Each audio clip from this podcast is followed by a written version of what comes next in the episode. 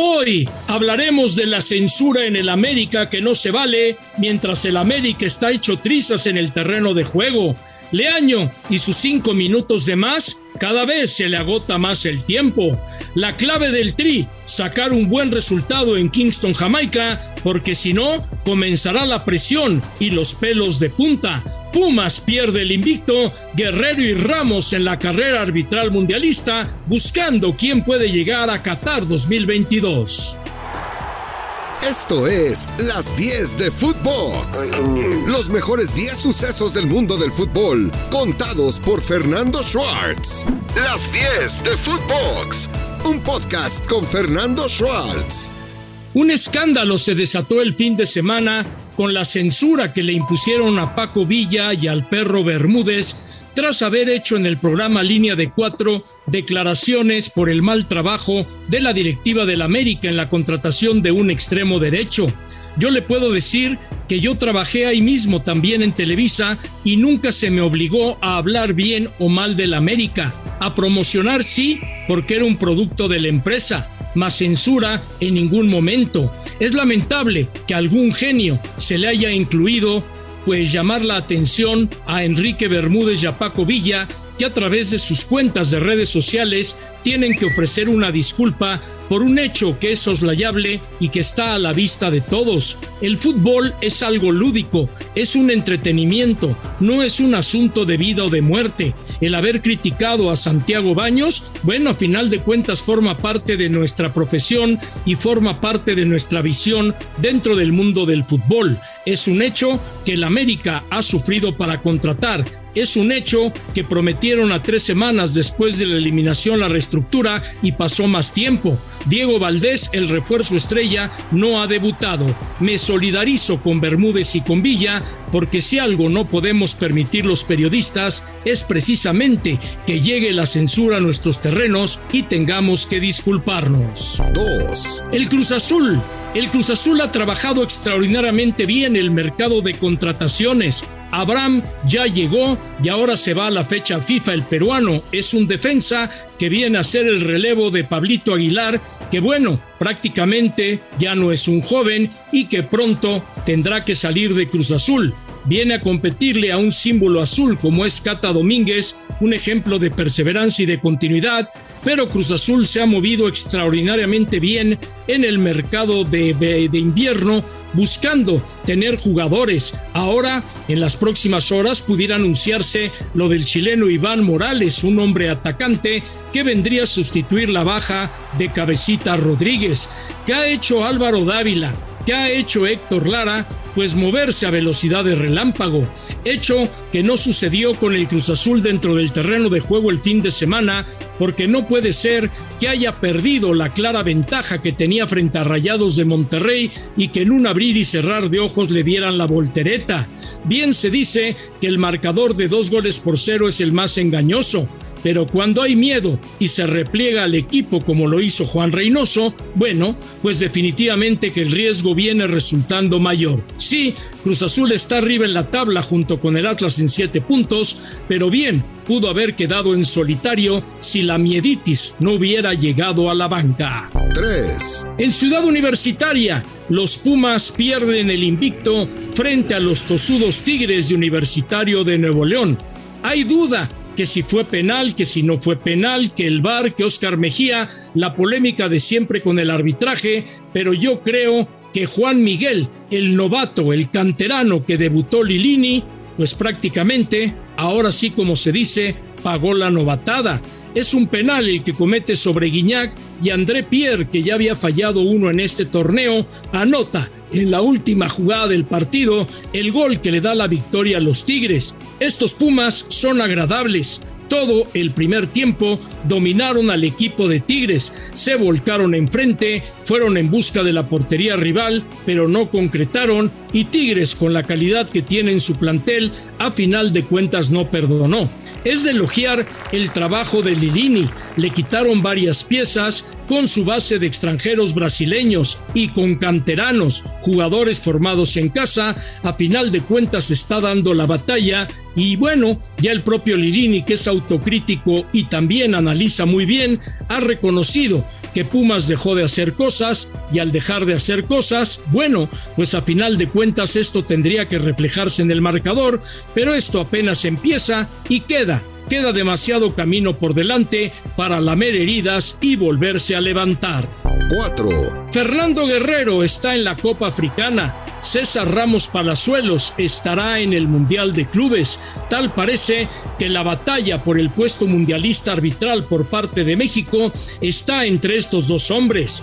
Fernando Guerrero ha estado principalmente como encargado de VAR en partidos de la Copa Africana, pero resulta que a raíz de los problemas arbitrales que ha habido, lo pusieron como central apenas el pasado fin de semana y su calificación por parte de la FIFA fue de excelencia, lo cual al colimense le da un voto de confianza en su carrera por llegar al Mundial. Ya sabemos que César Ramos Palazuelos, a raíz de su actuación mundialista, y de estar en grandes competencias internacionales, es el hombre en el ojo de CONCACAF y de FIFA para estar por el arbitraje mexicano como central en el Mundial, además de que cuenta con el apoyo de Arturo Bricio.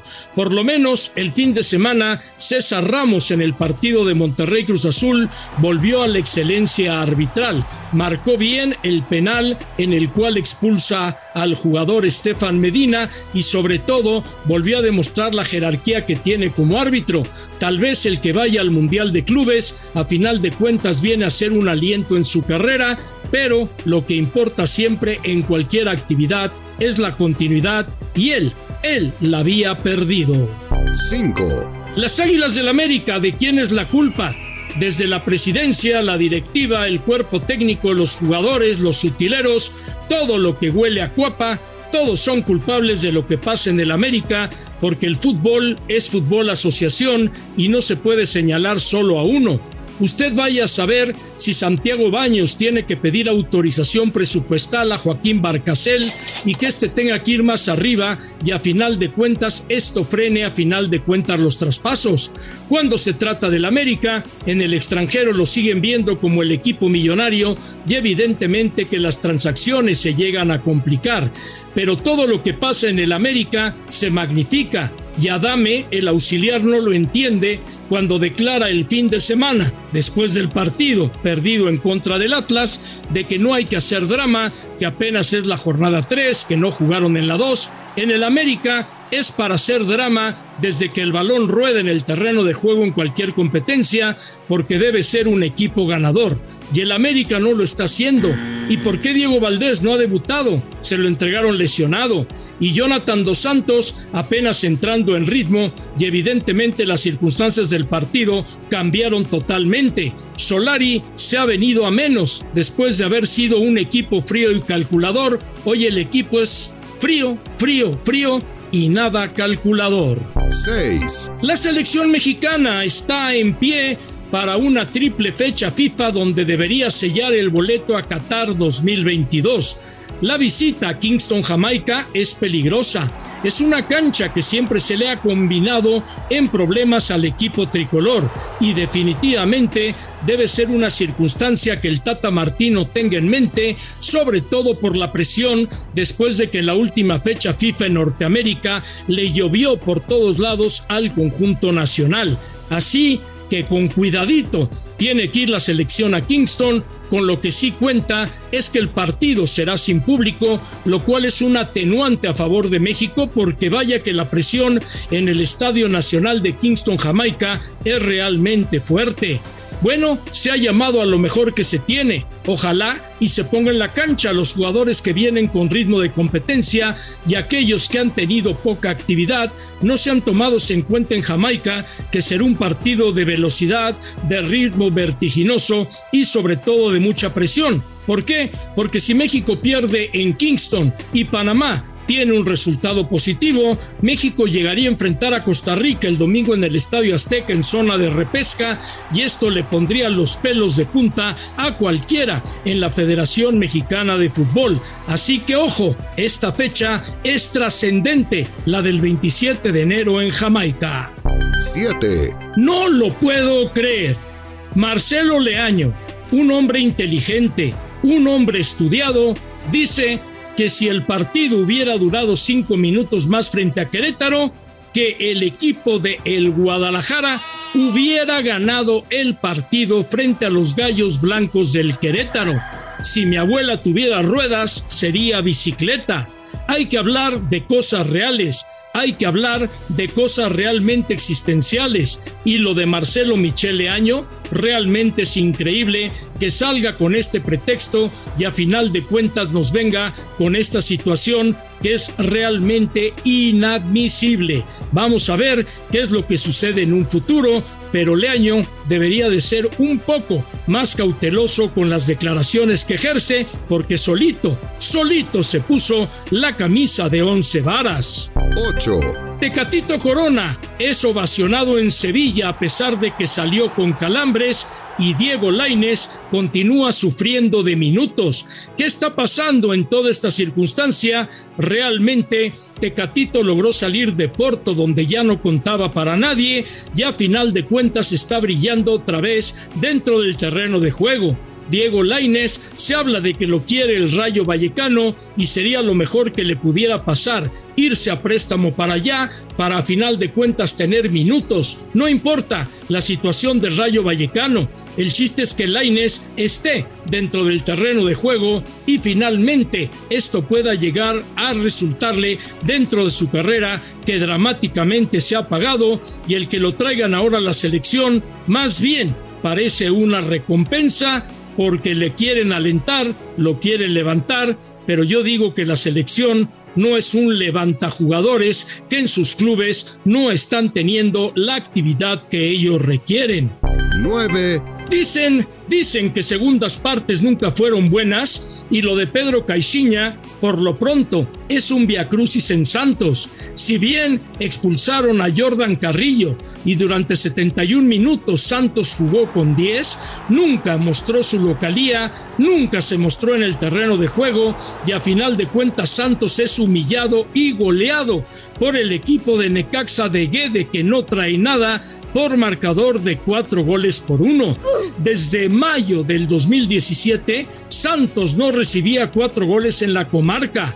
Desde noviembre del 19 no recibía esta cantidad de goles. Aquella vez el equipo de Rayados lo goleó por marcador de 5 por 2. Caixinha ha desbaratado todo lo que Almada dejó encaminado. Es cierto, perdió jugadores y todavía todavía se da el lujo de dejar puesto sobre la mesa que Juan Otero, el colombiano, sí podría pasar a la América, porque aunque no lo afirmó, lo que declaró así lo deja ver y tal parece que la ausencia del chileno Diego Valdés a final de cuentas le está pasando una factura enorme al equipo de la comarca que está hundido en los últimos lugares tras tres jornadas.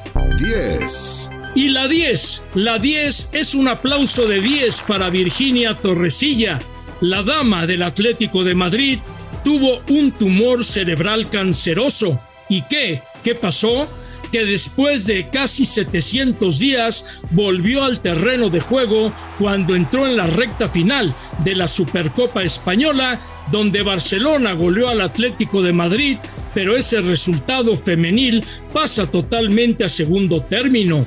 Virginia Torresilla se convierte en un ejemplo de perseverancia, de voluntad, de fe en Dios, de las manos milagrosas de los médicos, de la tecnología en la cual vivimos y Virginia Torresilla ha vuelto al terreno de juego contra todos los pronósticos y lo ha hecho en un partido de la Supercopa Española. En verdad es una noticia agradable, una noticia que alegra y una noticia que nos da un extraordinario comienzo de este día lunes, este día lunes que siempre nos pesa. Aquí están las 10. Nos escuchamos para la próxima. Esto fue Las 10 de Footbox, un podcast con Fernando Schwartz.